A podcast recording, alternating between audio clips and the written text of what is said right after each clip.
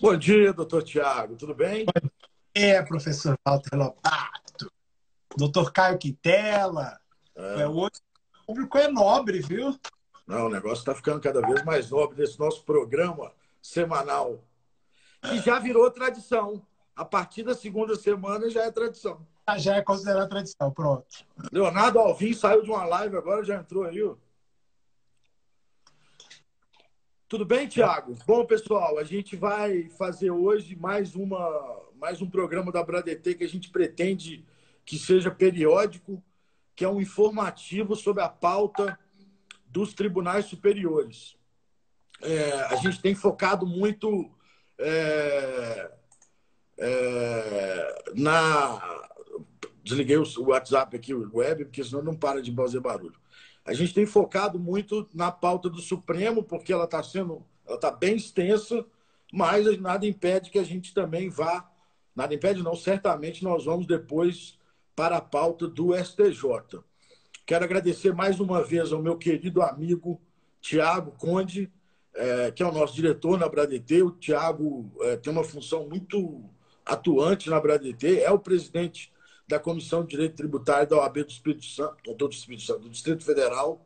Desculpa aí, nosso amigo lá do Espírito Santo, do Distrito Federal. É... E não sei se vocês acompanham, o Tiago é um dos coordenadores da revista Abradetê Fórum.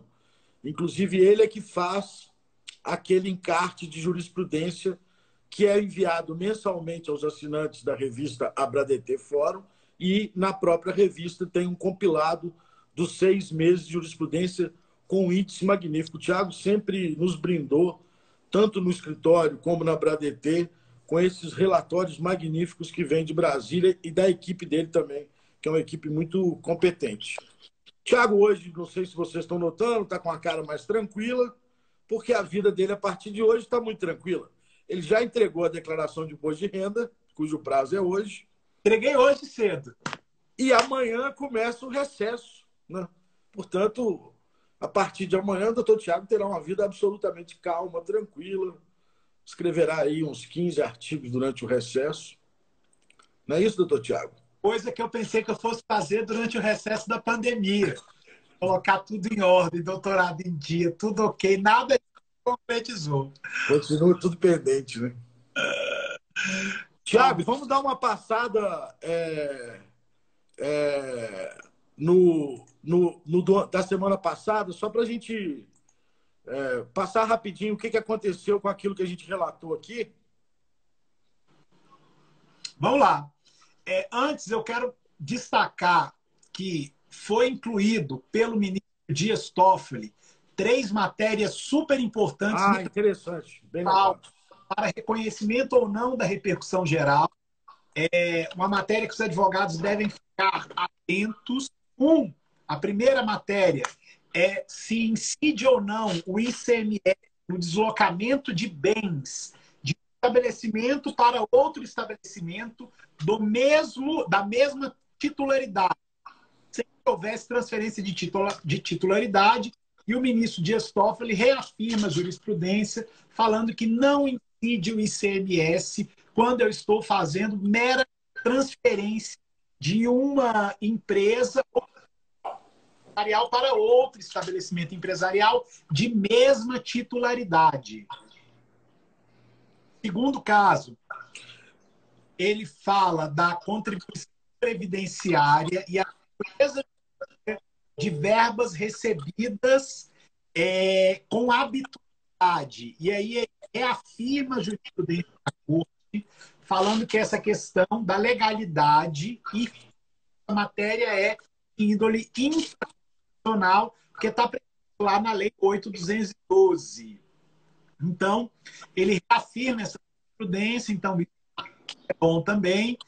Só que tem um ponto que é bastante que ele em todos esses dois casos só existiu e tem é um caso super importante, é a inclusão do montante correspondente MS destacado. O seu áudio está falhando um pouquinho, Thiago. Deixa eu ver aqui. Agora melhorou.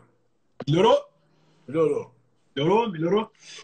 Então vamos lá. É a natureza infraconstitucional do ICMS substituição destacado nas notas fiscais ou recolhido antecipadamente pelo de substituição tributária.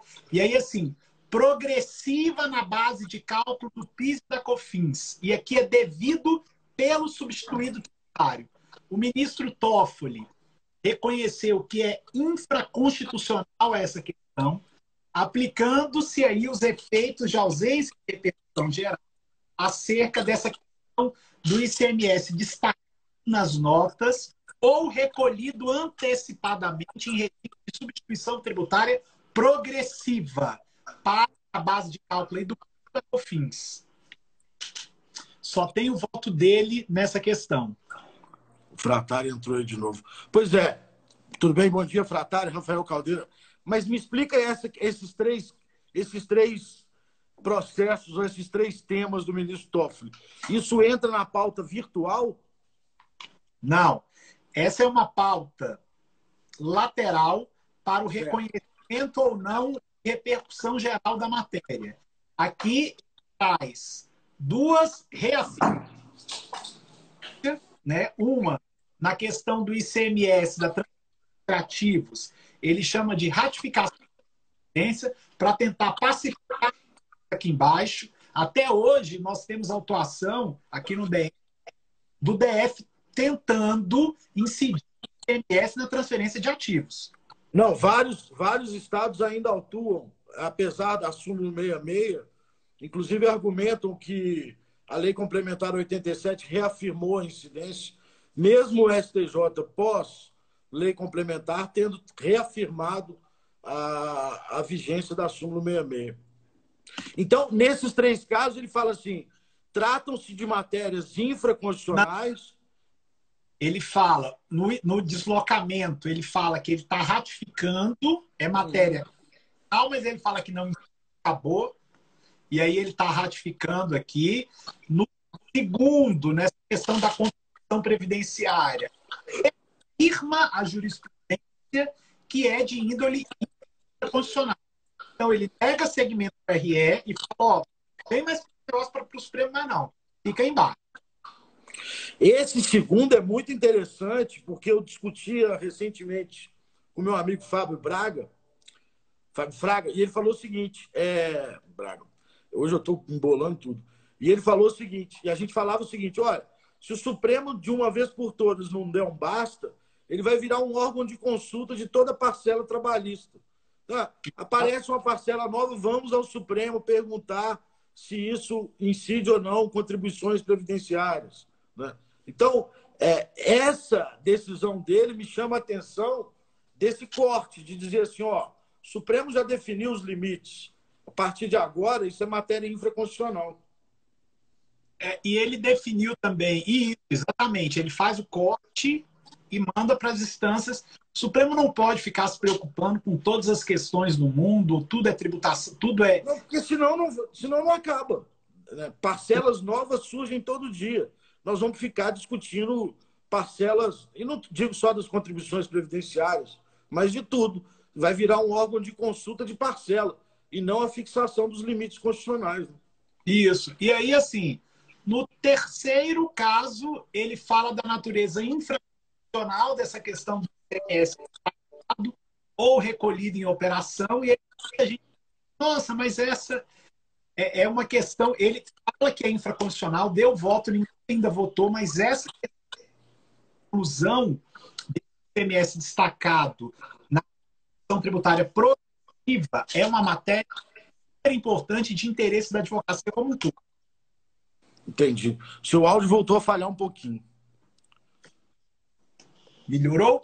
Melhorou. Aí na semana passada, ok. Então esse é um plenário separado para que o Supremo decida se isso vai ser levado à repercussão geral ou não.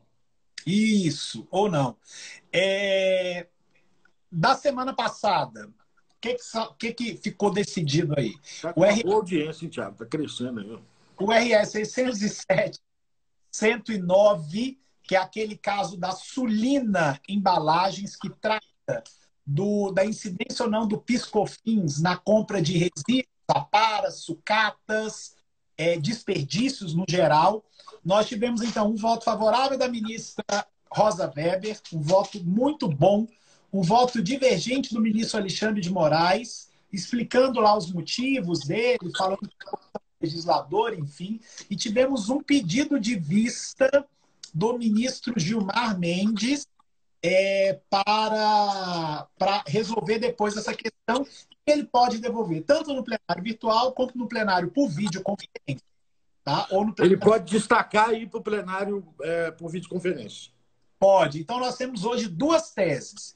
Que é inaplicável a essa vedação da, do direito ao crédito do PIS/COFINS na compra de aparas e sucatas, o voto da ministra Rosa falou que é inaplicável na forma do artigo 48 a suspensão do PIS e da COFINS, reconhecendo-se o direito ao crédito para as empresas do Simples. E a tese do ministro Alexandre de Moraes, que fala que é absolutamente constitucional essa restrição do direito ao crédito do PIS e da COFINS. Esse caso é um caso interessantíssimo, porque é, houve um, há um artigo que suspende a tributação na venda desses desperdícios, aparas, sucatas e resíduos, e o artigo subsequente que proíbe o crédito de quem adquire. Né? É, não há nenhuma ressalva contra as empresas do Simples, e aí a ministra Rosa Weber, fazendo uma interpretação conforme, entendeu que naquela proibição do crédito não se aplica às empresas do Simples. Isso. Mas é curioso, que eu acho que é uma discussão que ainda se alonga, se é que os demais ministros não vão resolver, é o que é essa suspensão? Porque se isenção fosse, a própria lei garante o crédito quando a saída é tributada. Né? Então, não, é interessante, assim, você usa o Instituto. O que é essa suspensão? Né? E a ministra Rosa Weber chega a tangenciar isso no voto dela. É, ela tra traz isso, ela fala que essa. Na verdade, ela vira e fala assim: ó, eu dou uma interpretação conforme para o artigo 48, mas eu acho que aqui só vale para o pessoal do Simples. E lá no Simples eles têm uma isenção. É isso que nós gostaríamos de ouvir mesmo, que essa suspensão, sem nenhum critério, sem nenhum lapso temporal, ela equivale a uma isenção. Então, essa situação, se na isenção eu tenho direito ao crédito, então, na suspensão dos tributos sem nenhum critério, essa suspensão equivale à isenção e eu novamente tenho direito ao crédito aqui. E aí, essa situação está é, tá distinta. Vocês viram o copo do Walter? Que chique, ó, meu que simples. O copo do Walter é uma taça. Quem acompanha o Walter ao longo da pandemia, ele antes ficava numa parede horrorosa, amarela atrás, agora já colocou uma cadeira. Tô melhorando, né? Trouxe o copo, o copo, o copo foi minha irmã, que eu estava fazendo uma live com ela, estava com uma garrafinha de água, ela com um copo todo chique. Aí ela me é. mandou mensagem que eu tinha que botar num copo. Eu procurei um copo aqui. É, vice-presidente Santander não consegue usar esses copos aqui, não, gente. Mas vamos lá. Ó, Segundo... Tema é... 228. Tema 228 é que aquele que o STF afirmou é que o direito à restituição dos valores recolhidos a maior a título de PIS e COFINS mediante o regime de substituição tributária, né? É, tá vendo aí, ó, a Daniela até falando aí que, que a parede amarela era horrível, horrível essa parede amarela, gente. Só agora vou botar vou... isso, que ela é minha aluna na pós. Vai não, vir desconto depois.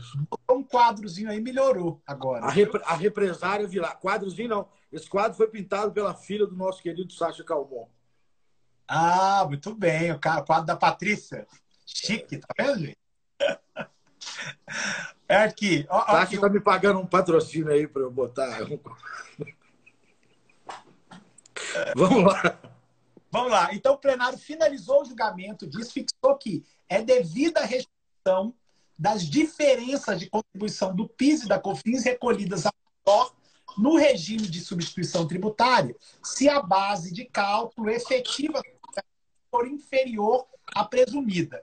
Esse caso é um caso de uma premissa maior, assim, de pagou a maior, tem que devolver, independente do regime, independente de ser base presumida ou não. Isso é, assim, é de fato muito bom e foi o tema 228 do plenário, que o Ederson está aí me ajudando.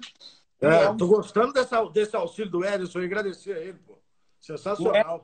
O Ederson é um anjo aqui da comissão, viu, de tributário. Bacana, Ederson... valeu, Ederson, obrigado. Ah, ele que cuida da, ele é organizado, ele que cuida aqui da nossa da, do, da nossa comunicação aqui da, da comissão inteira. Obrigado, Ederson.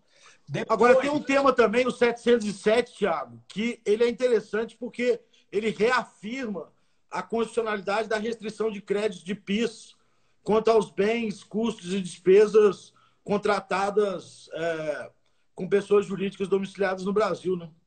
É, esse tem uma tese importante, que é o seguinte: revela-se, e aí ele bota aí, é, revela-se constitucional. Exatamente. É, não lembro, mas um dispositivo que veda o creditamento de contribuição para o PIS, PIS no regime não cumulativo em relação às operações com pessoas jurídicas domiciliadas no exterior. E aí tem um, um posicionamento interessante dos ministros. Assim, um, a ação atinge igualmente a todos os importadores de bens e serviços do exterior. E dois, essa condição dos importadores é efetivamente distinta da situação, e aí é importante, dos adquirentes e tomadores de serviços do país. Isso nos dá um alívio. E aí ele vira e fala assim: proíbe o creditamento por quem. Travou. E. Ui. Não, tô vendo. Ok? Tem que dar uma travada. Aí. Ok. Então, ele proibiu o creditamento por quem não arcou com o encargo e ele fala que essa discriminação atende uma ordem constitucional tributária, especialmente o da, do princípio da não cumulatividade. Então, assim, foi um caso importante que o julgamento também finalizou e eles falaram que não tem nenhuma ofensa à livre iniciativa, à livre concorrência, uma vez que nós temos, na verdade, uma equalização de carga tributária mediante essa compensação da desoneração das exportações pela oneração das importações. Então, assim, é uma prática comum no mercado internacional, de fato é. Perfeito.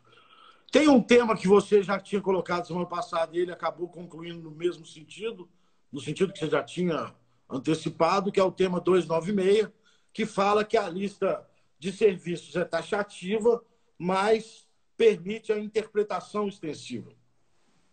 Isso. E aí, é um tema que tem dado muita discussão. É... Isso é um tema que tem dado muita discussão é, nos grupos aqui de WhatsApp. O que, que é interpretação extensiva, o que, que é analogia. Isso. E aí, assim, essa questão acabou sendo resolvida agora no Supremo.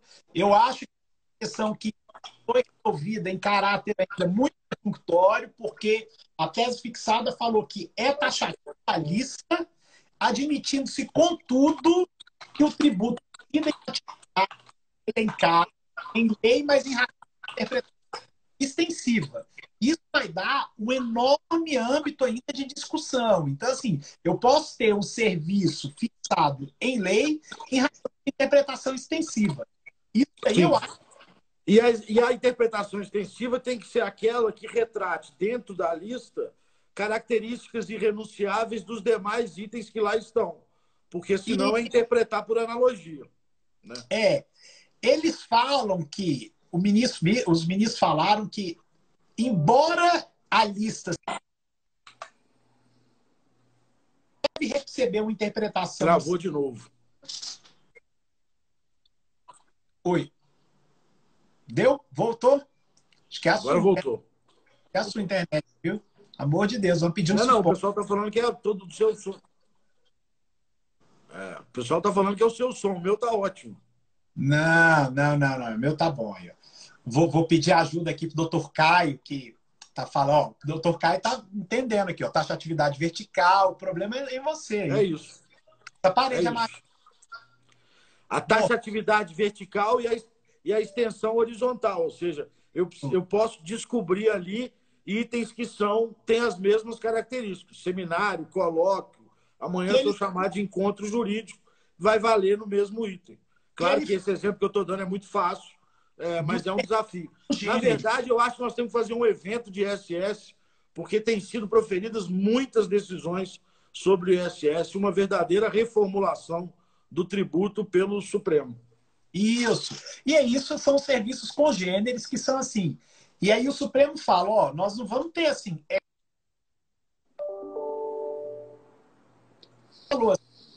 Aí, ó, gente, é o meu ou é o do Tiago?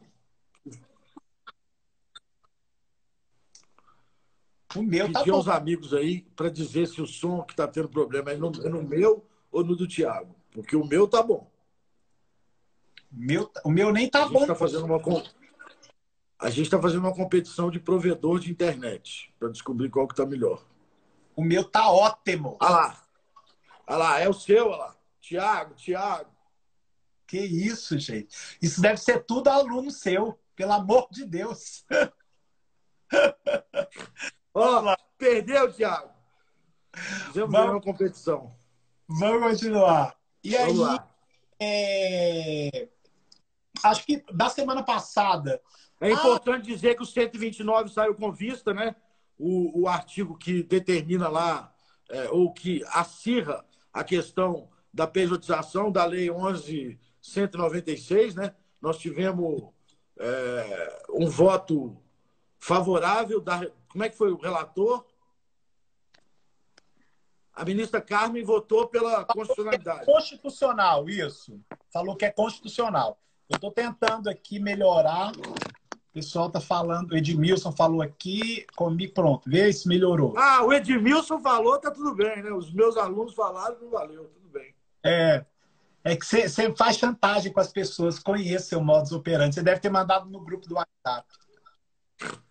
Pois bem, 129 foi suspenso o julgamento, falou que é constitucional, é, mas o que acontece é o seguinte: essa regra é boa porque vira e falou: ó, você pode contratar serviços personalíssimos por uma pessoa jurídica. É o que nós sempre estamos aí defendendo. Um outro caso que ficou também com vista foi a ADC 66, que é importante, deu uma confusão, falou o seguinte: não pode mais ter planejamento tributário, não pode ter nada do tipo. Muito pelo contrário.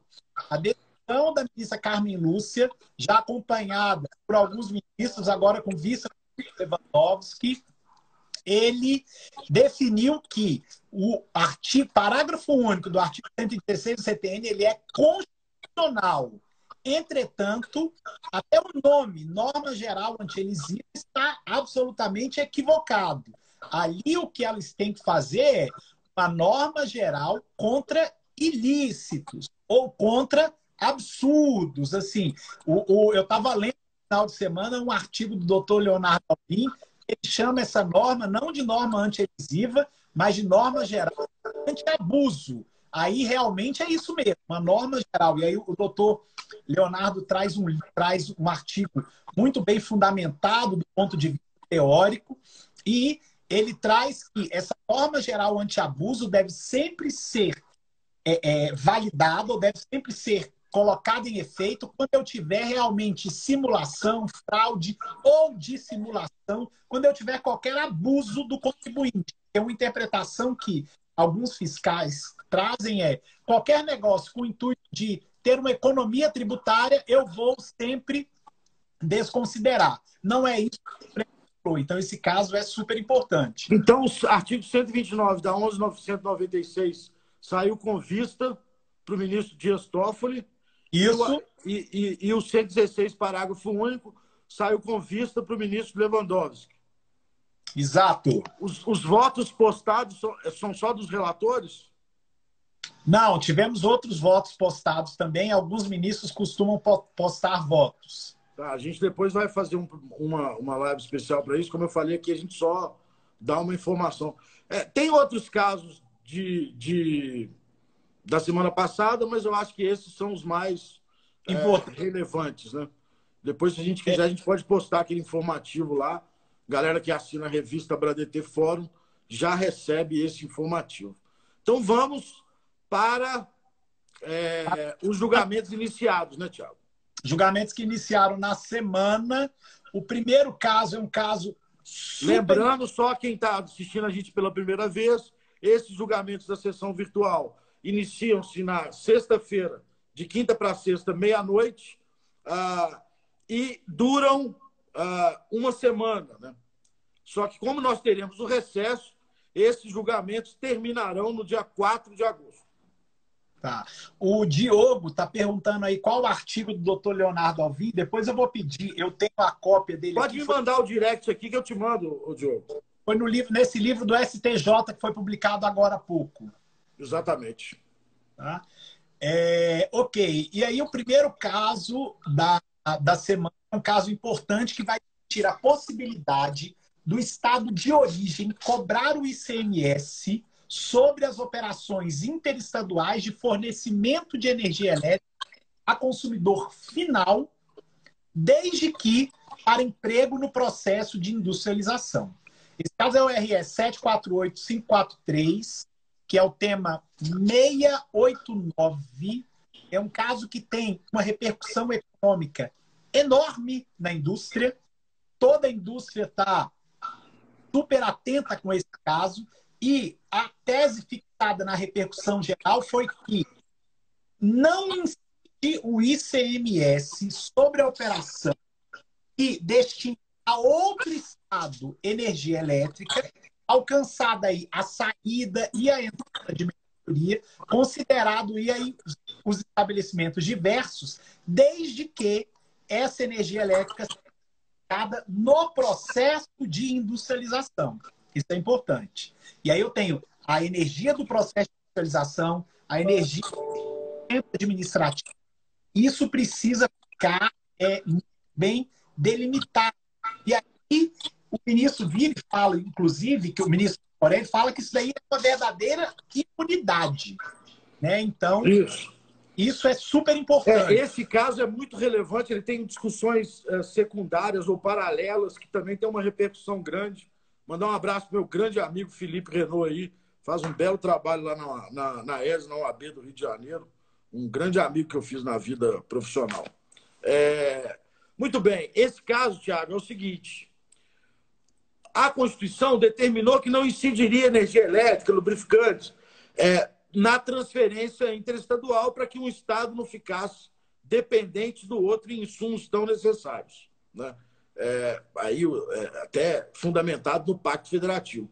O Supremo, quando julgou essa matéria, baseado inclusive no dispositivo do, das disposições transitórias, ele falou: não, isso não é uma imunidade propriamente, porque senão eu criaria uma desigualdade às avessas. Isso, na verdade, é uma não incidência na origem para uma incidência no destino. O ministro Marco Aurélio, lá no julgamento de origem, foi vencido. Para ele, a Constituição determinou uma imunidade ampla e restrita. E, portanto, não há que se falar em incidência. A discussão que existe agora é se essa incidência no destino, já que é para equiparar os consumidores, para não, ver não haver uma desigualdade às avessas, se não seria apenas para o consumidor final. A Lei Complementar 87 entende dessa forma. Tanto que ela fala que, quando destinada à comercialização ou à industrialização, não haveria incidência. Exatamente porque, nesse caso, nós não estamos falando de consumidor final, portanto, não haveria uma desigualdade às avessas na formação do preço.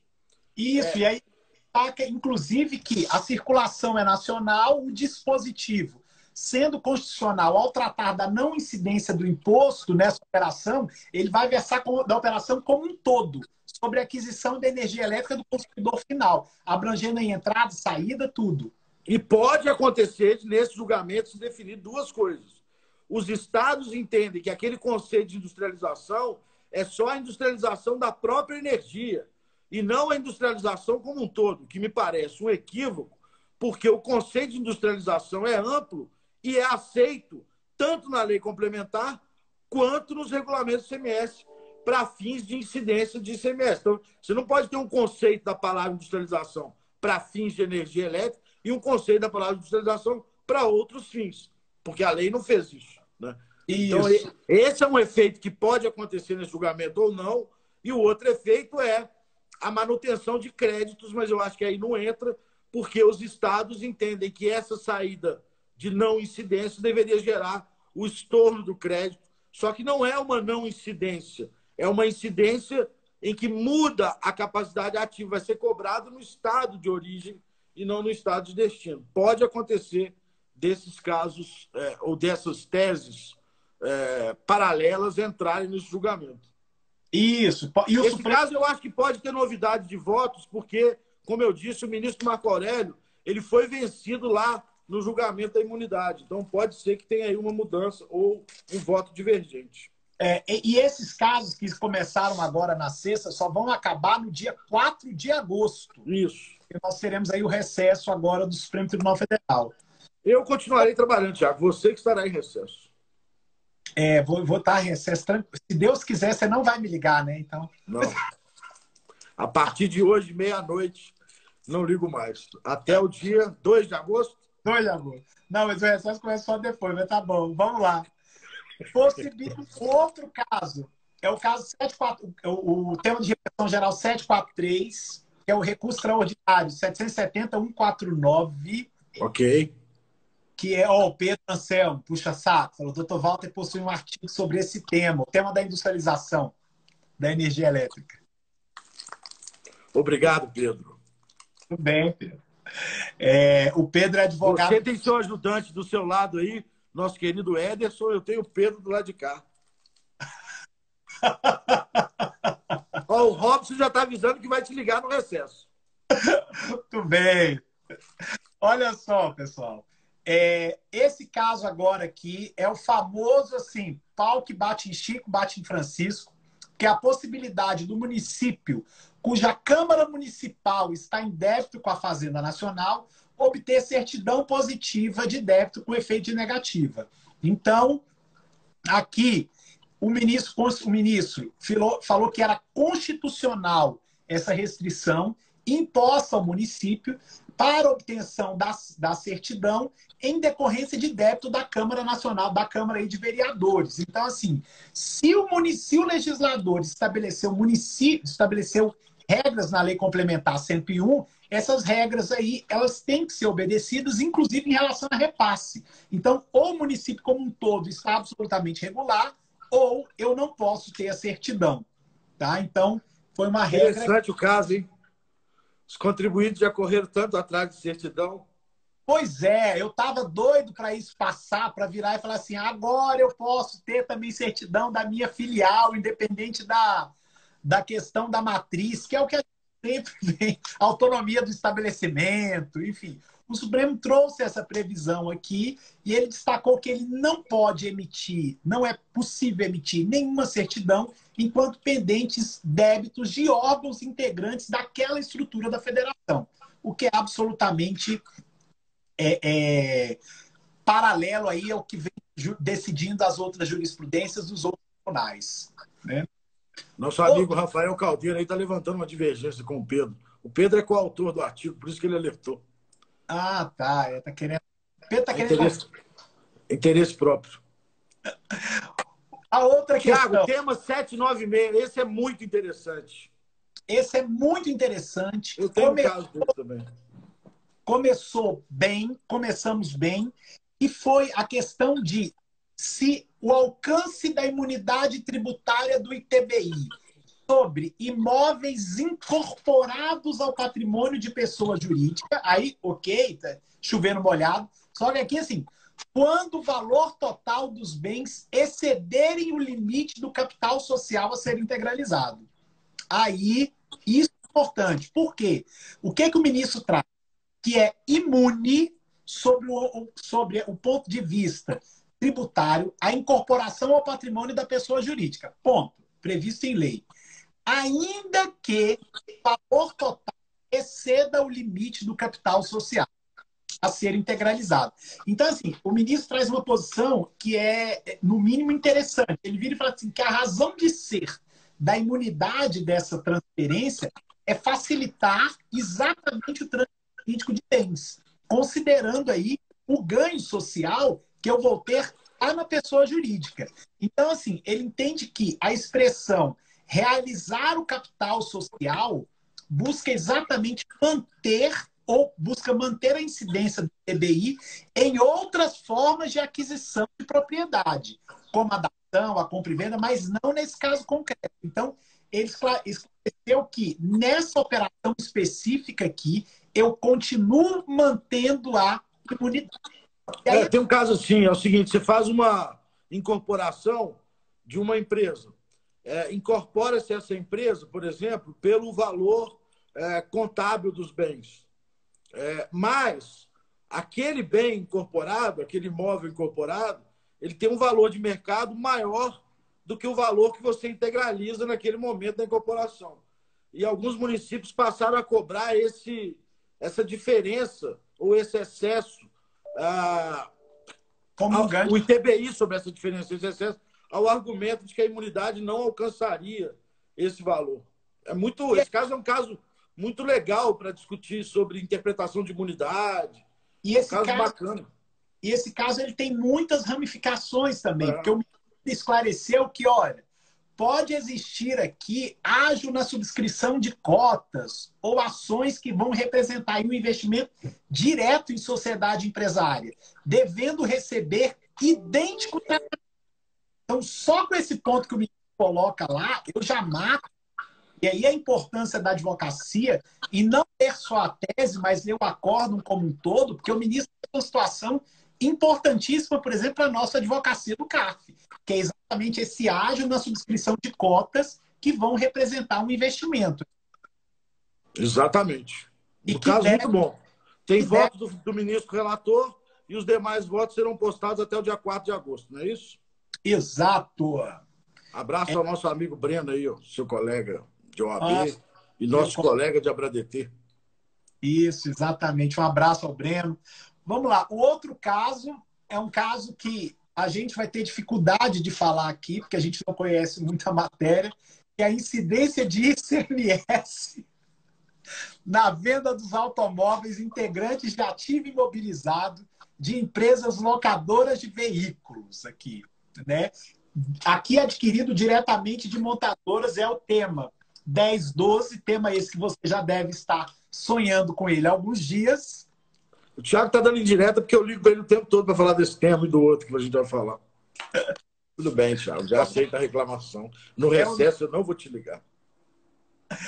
E a tese a ser fixada aqui, quando deu quando deu meia-noite do dia, eu não consegui. Eu estava dormindo na quinta-feira passada, eu estava tentando dar F5 ali no computador. O Walter me manda um WhatsApp, meia-noite e trinta, ha, ha, ha, ha, ha, eu vi primeiro que você. E eu... o chefe não pode ver antes da gente, não, né? Mas, o assim, chefe, o colega. Então, esse caso aí é o seguinte: é um caso muito interessante, que, de novo, pode ter discussões laterais ou não, a gente acredita que não, porque é um convênio firmado, é, convênio 64, uh, firmado no CONFAS para dizer que é, haveria incidência de CMS ah, quando houver a alienação de automóveis é, adquiridos, que, adquiridos por empresas que explorem é, agroindústria, arrendamento mercantil e locação, não é isso? Isso. É, e aí a discussão é o fato de eu alienar antes dos 12 meses retira ou não o conceito de ativo imobilizado. Né? contabilmente não retira, o que determina é, o conceito de imobilizado é a destinação dada a ele inicialmente e o objeto social da empresa, mas há, há essa discussão no convênio. O problema é que, nesse caso, é, o Estado de Pernambuco passou a admitir a incidência desses, desses, desses automóveis antes, se alienados antes dos 12 meses da aquisição, é, por decreto. Né? E o relator, calcado no princípio da legalidade, o ministro Marco Aurélio, entendeu que é absolutamente inconstitucional o decreto estadual 29831, exatamente por versar sobre incidência ou não de ICMS nesses casos. Então, a gente não chega nem pelo voto do relator a adentrar muito na discussão do 64, né, Tiago? Não, não adentra muito na discussão do 64. Aqui ele faz uma tese, no meu sentir, muito boa, que ele vira e fala que é inconstitucional, por violação ao princípio da legalidade, decreto a disciplinar, sem nenhuma previsão legal, a incidência de um tributo. Então, assim, a tese fixada é muito boa, a tese dá uma orientação que é o que deve ser realmente a reflexão geral, não deve ficar se calçando em tantos detalhes, mas ela traz uma orientação geral para todos aí os estados terem uma correta tributação. É lógico que aqui nós temos outras questões que não foram colocadas aqui ou não serão colocadas na repercussão geral, que nós estamos falando de incidência de um imposto de uma pessoa que não pratica aquele fato gerador. Então, assim, eu não tenho, quando eu vendo, eu não tenho incidência de circulação de mercadorias e serviços, porque não é o objeto social, por exemplo, de locadora, vender imóvel, vender carro. Aí você vai falar assim, ah, mas toda hora que eu vendo, que eu passo no perto do aeroporto, eu vejo lá, é, vou usar o nome do, do, do próprio contribuinte aqui, do, do, recorrente, localiza seminovos. É lógico, quando você vai locar um carro, você quer um carro absolutamente novo. Você vai, olha, se o carro estiver ruim, ele não o, o, o consumidor não quer locar aquele carro, não quer utilizar aquele serviço. Então, para as locadoras efetivamente prestarem o serviço, razão do objeto social delas, elas precisam renovar a frota. Então, eu não posso falar que eu tenha circulação de mercadorias e serviços.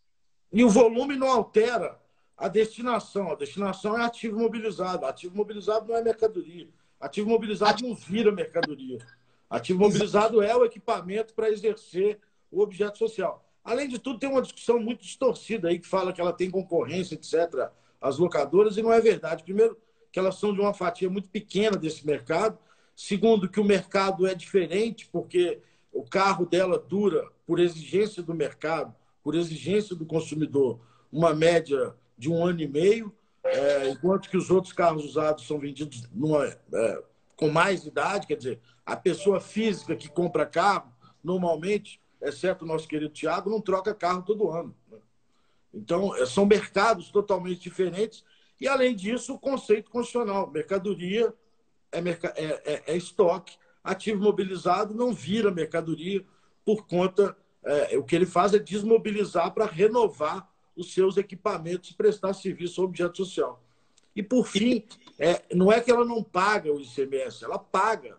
Ela paga como consumidora final quando ela adquire nem tem direito a crédito porque não tem saída tributável. Então, é, ela não deixa de pagar o ICMS, ela arca com o ICMS é, sobre o valor da aquisição. Esse é um caso bem interessante também. Esse caso é interessante. Tem um outro tema, tem um outro tema aqui, o 379, Tiago.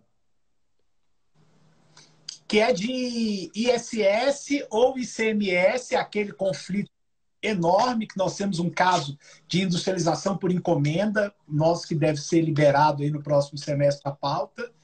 É exatamente disso, de operações mistas realizadas aqui por farmácias de manipulação. Assim, o que, que seria? Se seria e aí o STF discute, coloca aí o RE 605-552, tema 739. O ministro Dias Toffoli, relator do caso, propôs a tese que incide o ISS sobre as operações aqui de venda de medicamentos preparados por farmácias de manipulação.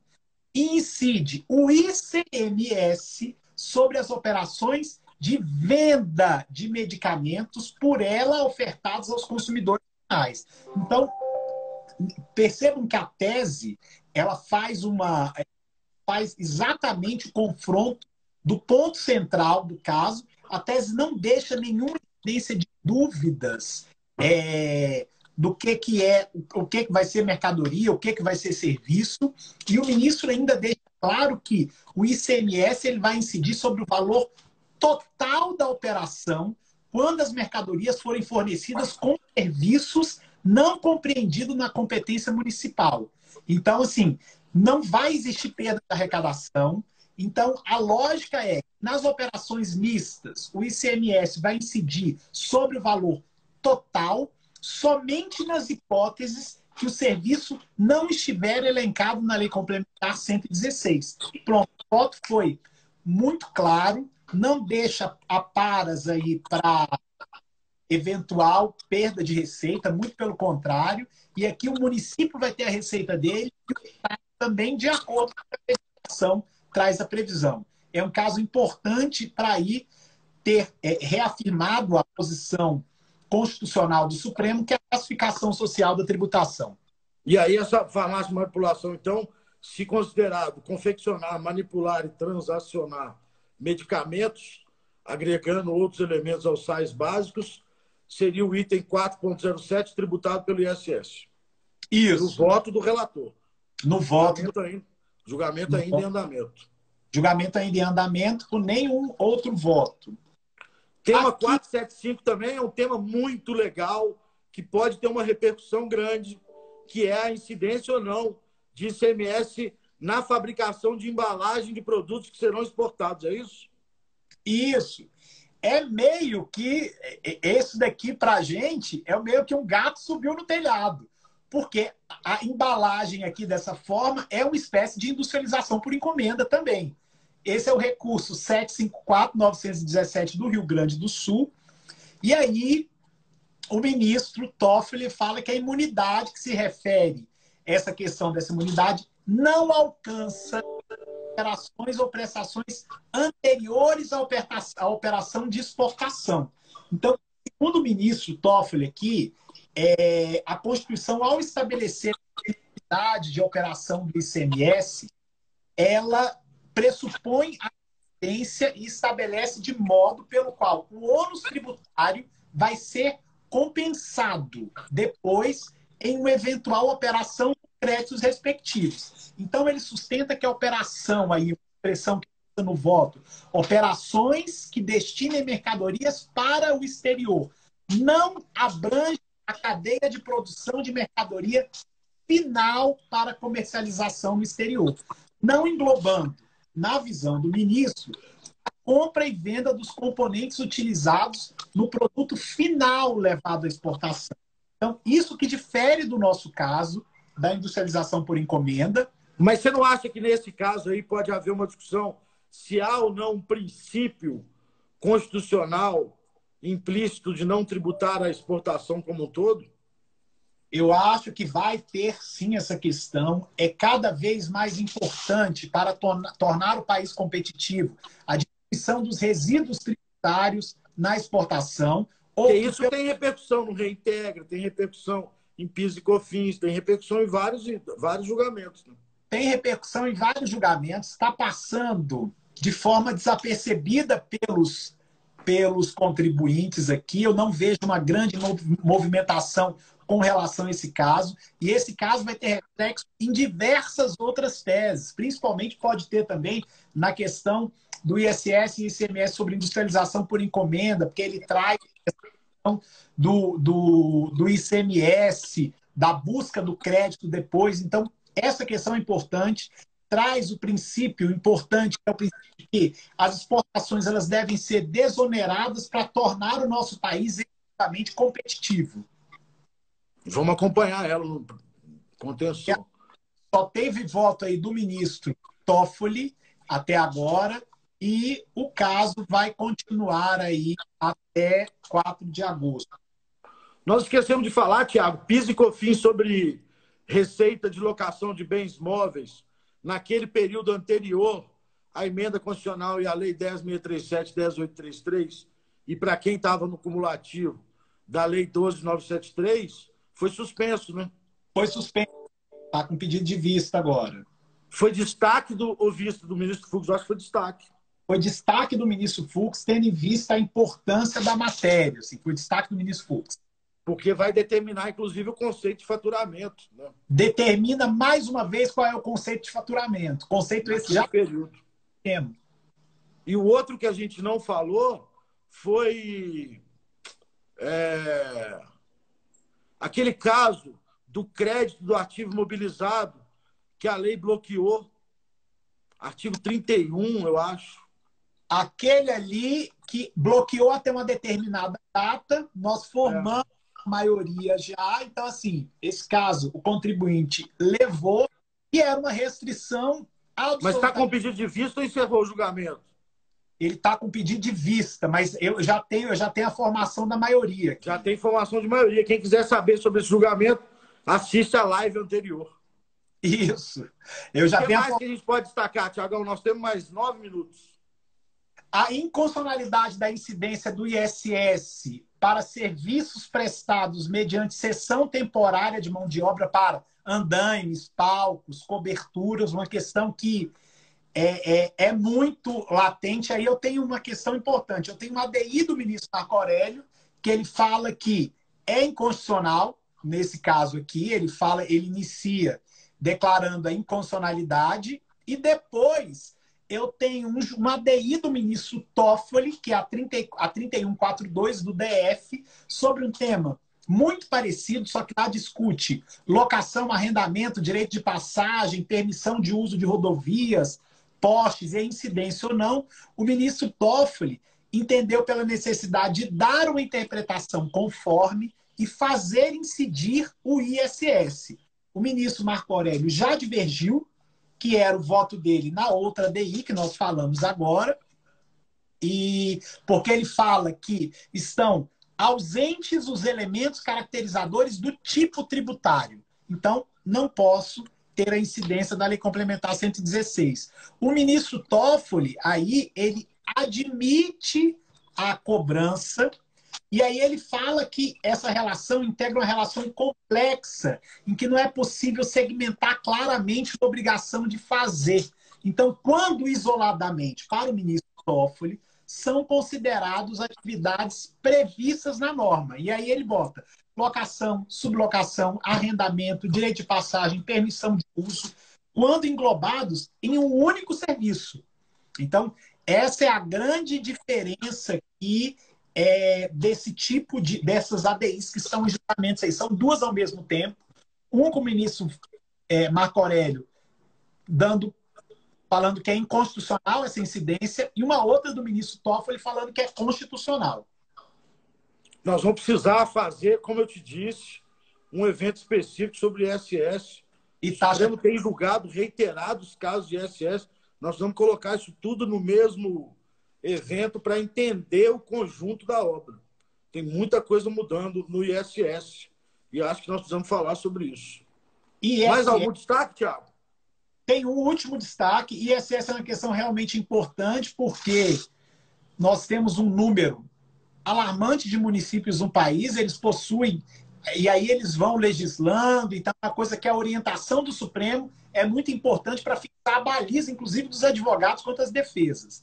O último caso é um caso que tem sido esperado aí, dizem que vai ser julgado em breve, que é o RE 1.233.096, tema 1067 da repercussão geral, que é a inclusão do PiscoFins na base de cálculo do PiscoFins.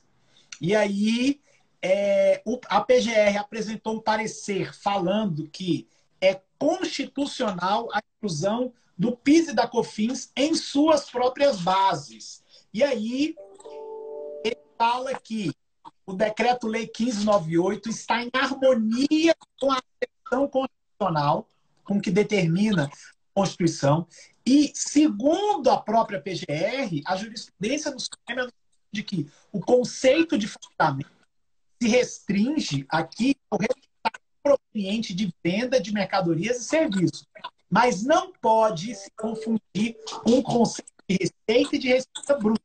Então, não pode haver discussão acerca do novo conceito de receita, o que apresenta aí uma série de divergências doutrinárias, inclusive jurisprudenciais. E ele já foi pautado? Ele já vai entrar em 7 do 8? Não, esse não. Esse não foi pautado, está liber... o, o, a PGR apresentou parecer da constitucionalidade, então, por uma amplitude conceitual, eu acho que esse caso, para mim, é uma, um, caso, inclusive, de, reflex... de repetição do ICMS na base de cálculo do PIS da COFINS, porque lá tem vários conceitos que se aplicam aqui ao nosso caso. Então, é um caso importante, a PGR falou que esses tributos fazem parte da receita bruta e do preço final da mercadoria. Então, vai, discutir, vai discutir conceito de novo. Vai discutir conceito vai de novo. É muito importante. É. Vai discutir novamente os conceitos.